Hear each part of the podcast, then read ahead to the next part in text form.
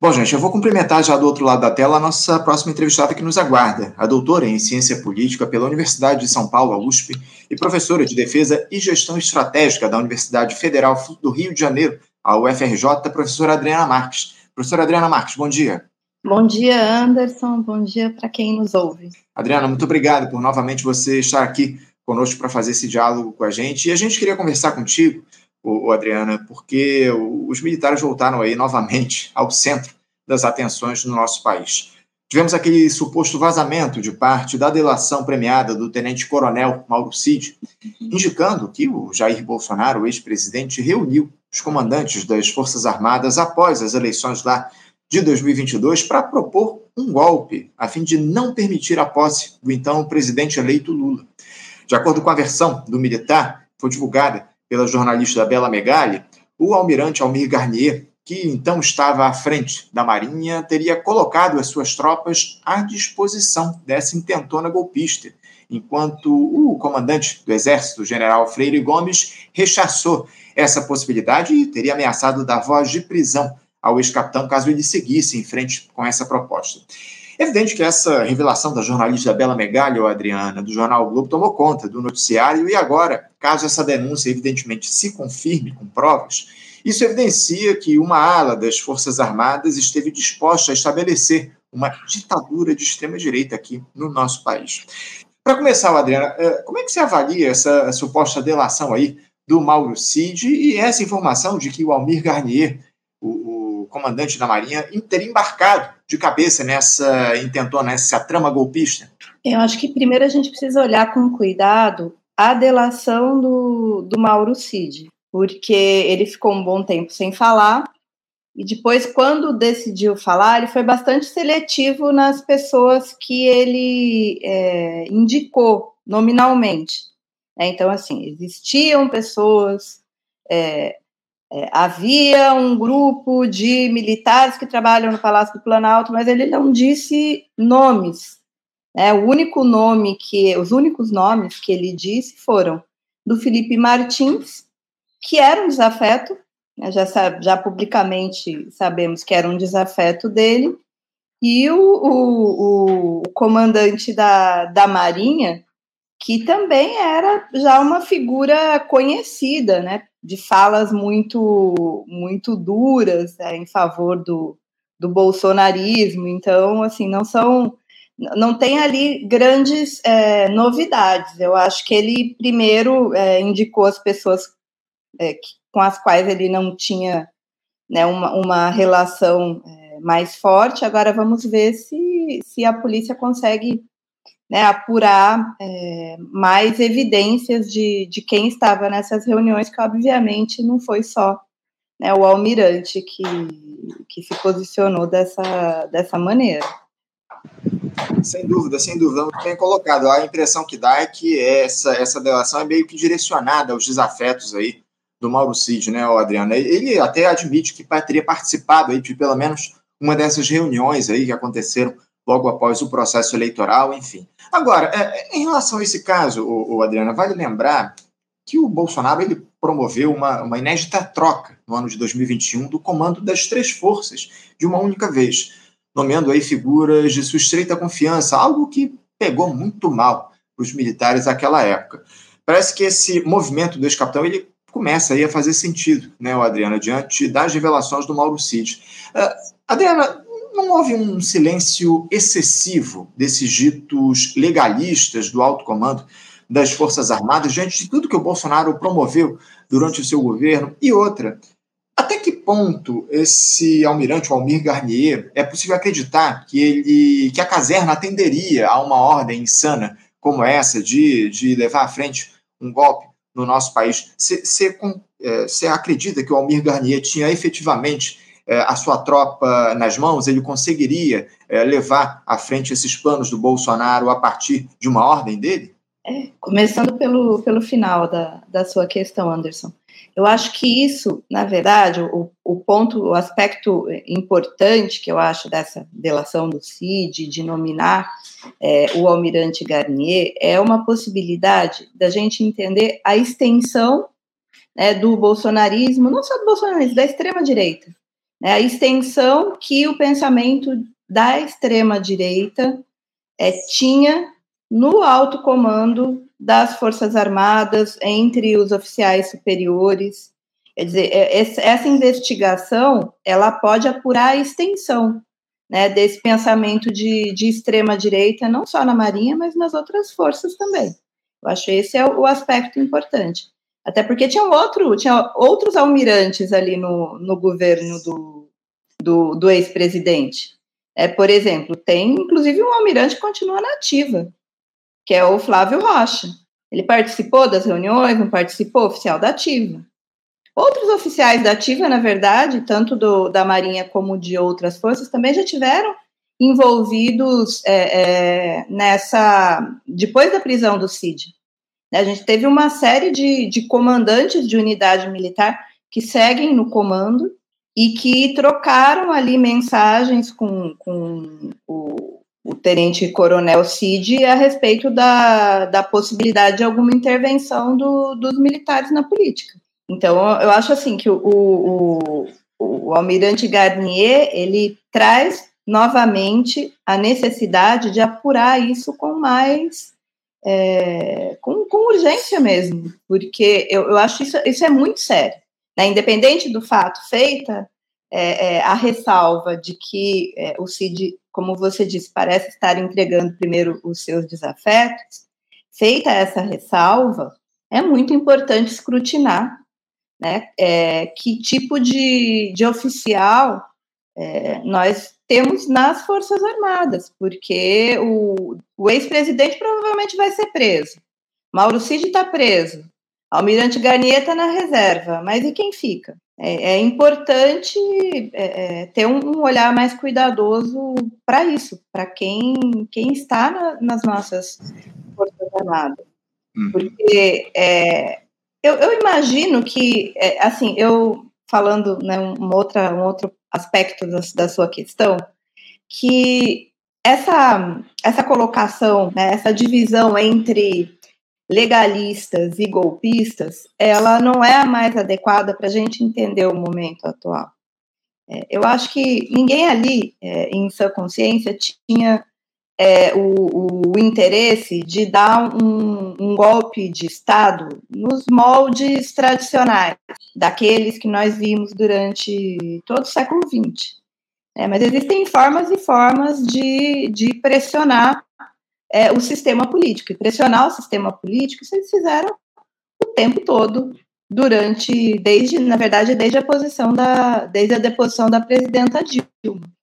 Então, talvez a gente, é, porque quando a gente usa esses termos, né, golpistas e legalistas, na verdade a gente está dizendo que uma grande parte é, das Forças Armadas não tinha envolvimento nenhum com o que aconteceu nos últimos anos, e a coisa não é bem assim, né? Institucionalmente, é, quantas notas foram lançadas institucionalmente, assinadas pelos três comandantes das forças, pelos três comandantes que foram depois demitidos pelo Bolsonaro, que assinaram, que também se posicionaram, tiveram é, é, um, uma posição ativa em várias questões polêmicas. Né, senhores estavam ali da, da pandemia, né, comandando no, no auge da pandemia. Então, e os hospitais militares estavam ali né, para cuidar da família militar né, e não do restante da, da população. Então, acho que tem muito, muita coisa para ser revisitada sobre a atuação das, das Forças Armadas no, no último governo. Eu estou falando das Forças Armadas, né? não dos militares que individualmente é, fizeram parte do governo. Esses que individualmente fizeram, fizeram parte do governo, aí é, imagino que a gente vai ver de agora em diante a responsabilização criminal desses senhores. A justiça vai responsabilizar criminalmente individualmente. Então a gente tem que fazer dois movimentos, né? Olhar para essas figuras e olhar que é, no que o comportamento dessas figuras traduz, né, em que medida traduz o posicionamento das Forças Armadas. É muito bem colocado por você, Maria, ou Adriana, essa, essa atuação é, golpista era algo estruturado nas Forças Armadas, como você muito bem coloca. Acima de tudo, a gente precisa alertar para esse detalhe. Agora, o, o, Adriano, o Adriano, uma informação aí que surgiu também da delação do Mauro Cid que me chamou muita atenção é essa de que o, o general Freire Gomes ele teria sugerido, general Freire Gomes, que era comandante do Exército à época, ele teria sugerido a prisão do Bolsonaro caso ele não mudasse é, o discurso dele. Você vê isso como factível, ô, Adriana? E outra, a partir do momento em que ele ouviu essa proposta do presidente, ou ele teria ouvido supostamente essa proposta aí do Jair Bolsonaro, prontamente ele não teria de ter mandado deter o ex-capitão, não é coisa aí que se ameaça, evidentemente, ainda mais quando se trata da maior liderança, da maior autoridade do país. Por que, que o, o tal do, do Freire Gomes não deu voz de prisão lá ao Jair Bolsonaro se ele se colocou contrário a esse plano? É interessante porque quando é, vazou a primeira, é, a primeira versão de que houve essa reunião, foram ouvidos vários juristas e alguns juristas disseram isso, né, que no caso de, de se um comandante do exército tivesse ouvido, ou os outros comandantes né, tivessem ouvido o presidente da república fazer uma afirmação como essa, eles podiam e deveriam ter dado ordem de prisão. E aí, um dia, ou, ou acho que um dia depois, surgiu essa versão de que não, na verdade, eles tinham dado voz de prisão. Na verdade, não tinham dado voz de prisão, mas teriam dito que iriam dar voz de prisão, né? Então a, a narrativa vai se adequando ali à, à, medida em que a situação vai sendo é, apurada.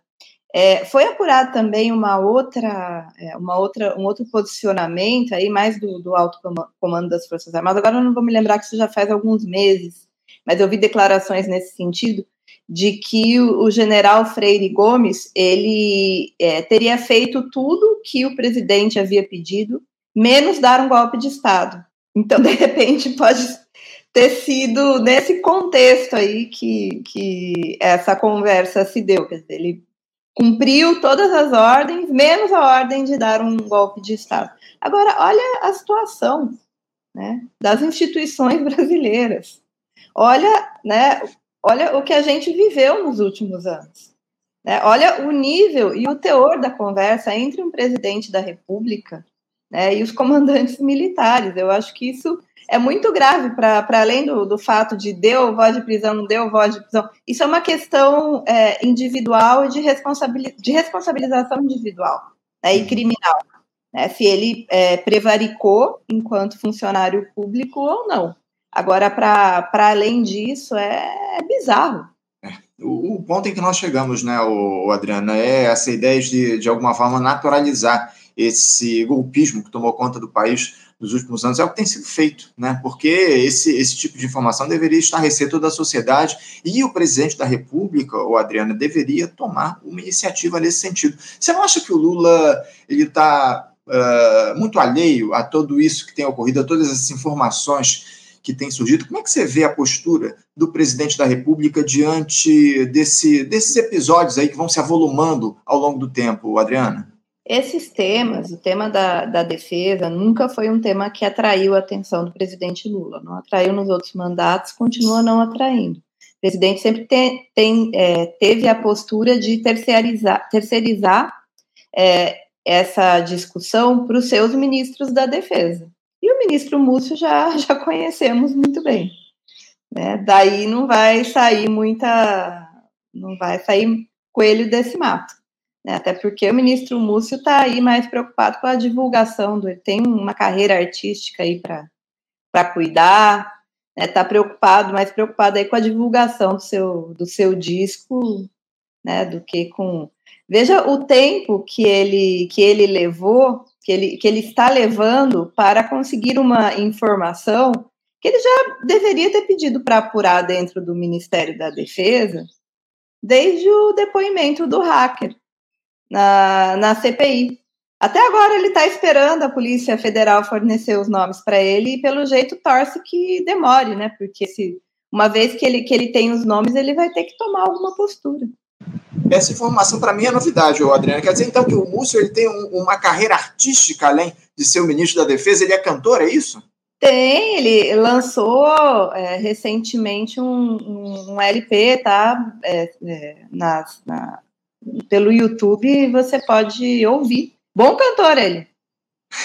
é um situação, bom cantor.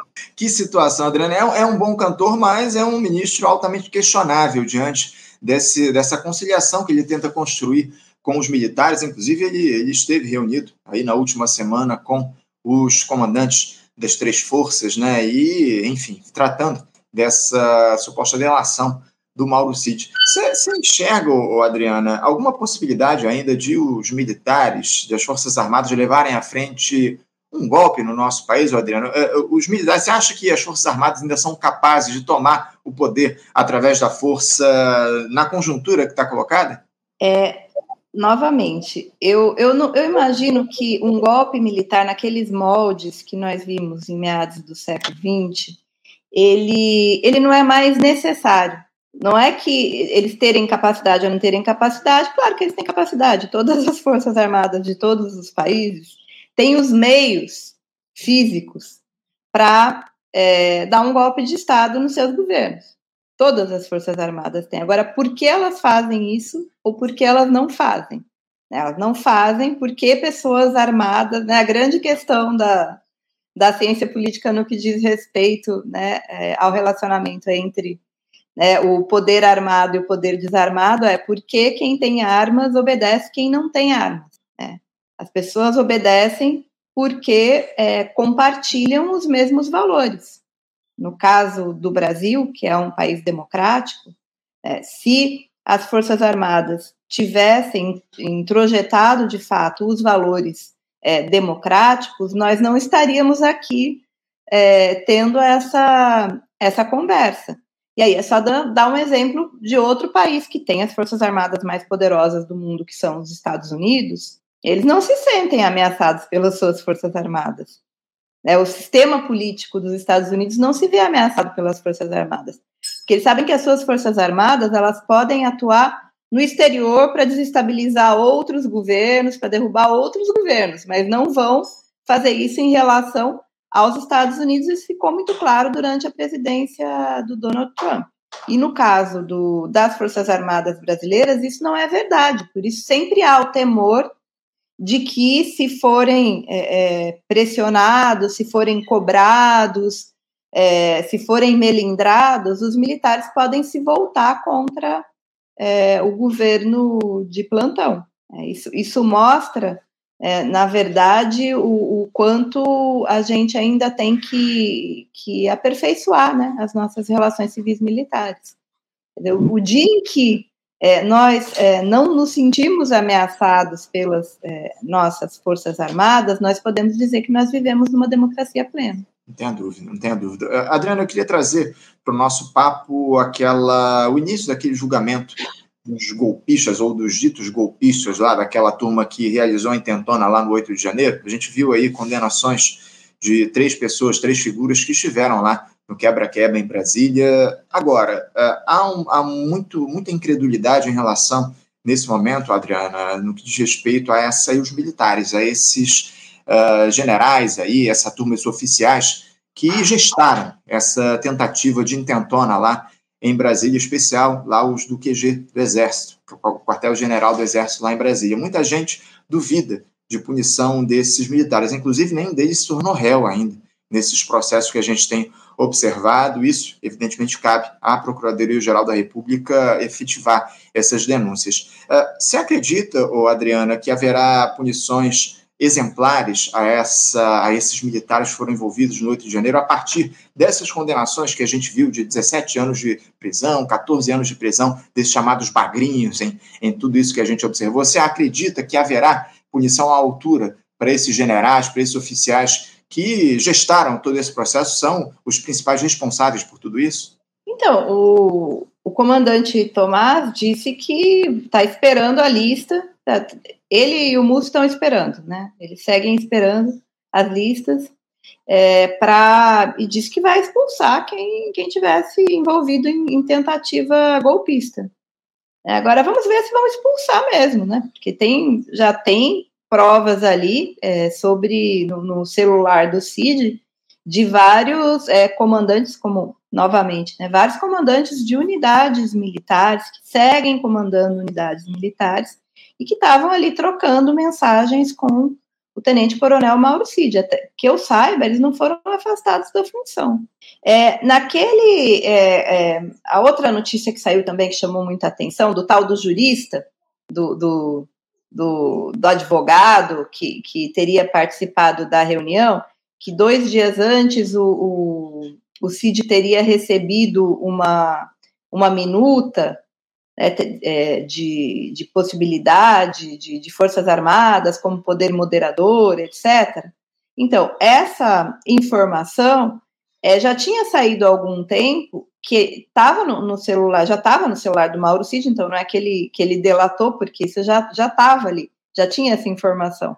Na verdade, ele está ele tá contextualizando o que estava ali, né, o conteúdo é, que é, a polícia já, já teve acesso. É, e nesse conteúdo tinha um, um trabalho, né, veja bem, um trabalho de, de final de curso, todos nós é, cidadãos brasileiros, cidadãs brasileiras, financiamos isso, porque nós financiamos a formação dos nossos militares, né, nós pagamos o salário deles, nós pagamos as escolas onde eles estudam. Então, esses senhores estavam estudando, estavam fazendo o curso de Estado Maior, e no curso de Estado Maior, eles estavam fazendo um trabalho de final de curso que versava sobre né, qual seria o papel constitucional da, das Forças Armadas numa, numa crise é, política. E esse documento né, serviria, então, de embasamento para o CID apresentar para o presidente da República uma, uma alternativa ali depois das, é, das eleições. E aí, como é que vai ser? O comandante do Exército vai punir essas pessoas todas que estavam lá no grupo do, do de Zap discutindo é, artigo 142 com, com o Tenente Coronel Cid, vai ter que punir bastante gente, né? Porque, em geral, né, esses, essas turmas de, de, da, dos cursos de alto comando tem mais de 100 é, oficiais. Vai punir todo mundo? Todo mundo da turma de é, 2017, se eu não me engano, porque ele estava, se eu não me engano, foi nesse grupo da turma de Estado Maior que eles estavam discutindo isso, não era no, no grupo no, no, grupo da família que ele estava discutindo isso, ele estava discutindo isso no grupo com os colegas que fizeram Estado Maior com ele. A questão, a grande questão que eu coloco aqui, Adriana, é que não basta, evidentemente, evidentemente que eles precisam ser punidos no sentido de, de serem expulsos dos quadros das Forças Armadas, mas, antes de tudo, eles precisam ser punidos pela justiça civil, eles precisam ser presos, esses militares aí, esses generais,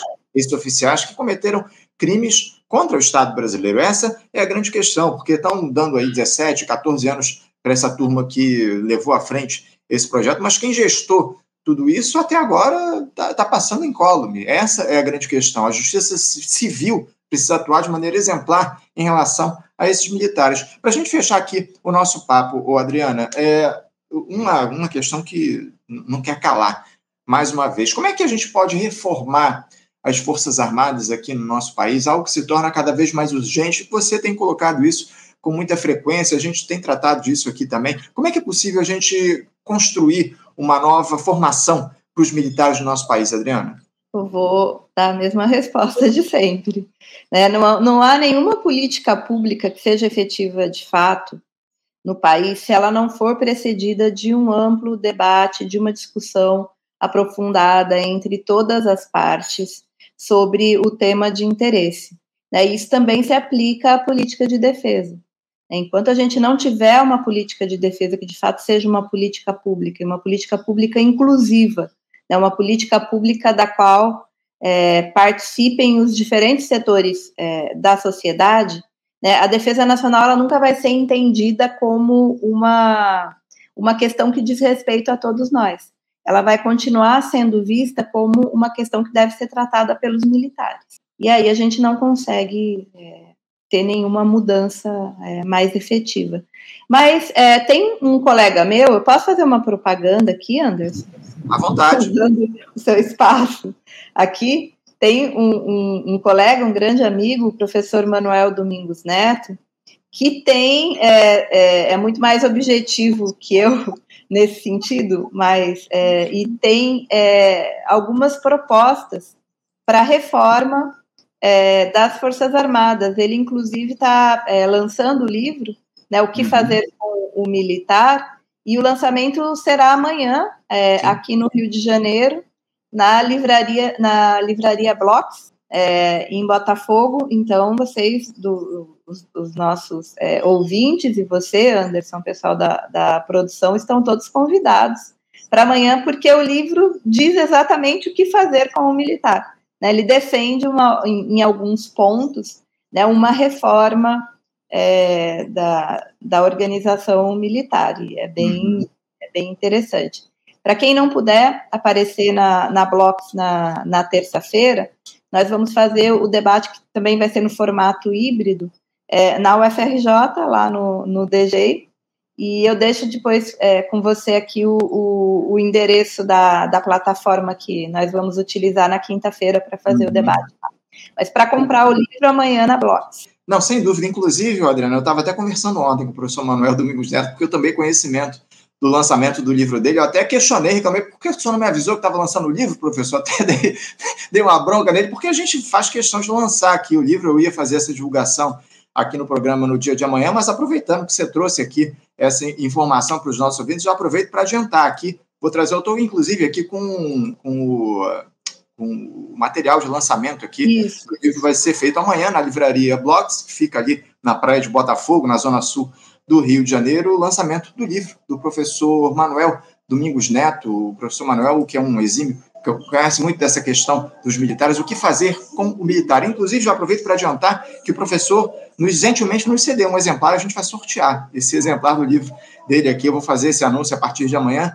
Mas, enfim, de toda forma, aproveitando para adiantar esse lançamento, amanhã, terça-feira, na Livraria Blogs, a partir das 19 horas, fica ali na praia de Botafogo, Zona Sul do Rio de Janeiro. Professora Adriana Marques, eu quero agradecer demais a sua presença, a sua participação com a gente aqui no Faixa Livre. Certamente a gente vai se encontrar amanhã lá na Livraria Blocos, porque eu estarei presente no lançamento do livro. Eu, tô, eu quero adquirir o meu exemplar também e certamente a gente estará lá a partir das 19 horas na Livraria Blocos amanhã, tá bom? Muito obrigado pela sua presença, um bom dia e até amanhã, Adriana. Muito obrigada, Anderson. Obrigada à nossa audiência tão qualificada que com a qual eu tenho muito prazer de dialogar. Tchau. Obrigado, Adriana. Um abraço. Até lá. Conversamos aqui com a Adriana Marques. Adriana Marques, que já se tornou comentarista aqui, já conhecida do nosso público. Ela que é doutora em ciência política pela Universidade de São Paulo, USP, e professora de defesa e gestão estratégica da Universidade Federal do Rio de Janeiro, a UFRJ, tratando aqui do tema dos militares, enfim, um tema muito importante no nosso programa. Você, ouvinte do Faixa Livre, pode ajudar a mantê-lo no ar. Faça sua contribuição diretamente na conta do Banco Itaú, agência 6157, conta corrente 99360, dígito 8. Esta conta encontra-se em nome do Sindicato dos Professores do Município do Rio de Janeiro e região, o Simpro Rio, uma das nossas entidades patrocinadoras, mas seus recursos são destinados exclusivamente para o financiamento do nosso programa. Você pode fazer sua doação de qualquer valor, utilizando também a nossa chave Pix, que é ouvinte@programafaixalivre.com.br. Sua contribuição é fundamental para a manutenção desta trincheira progressista no ar.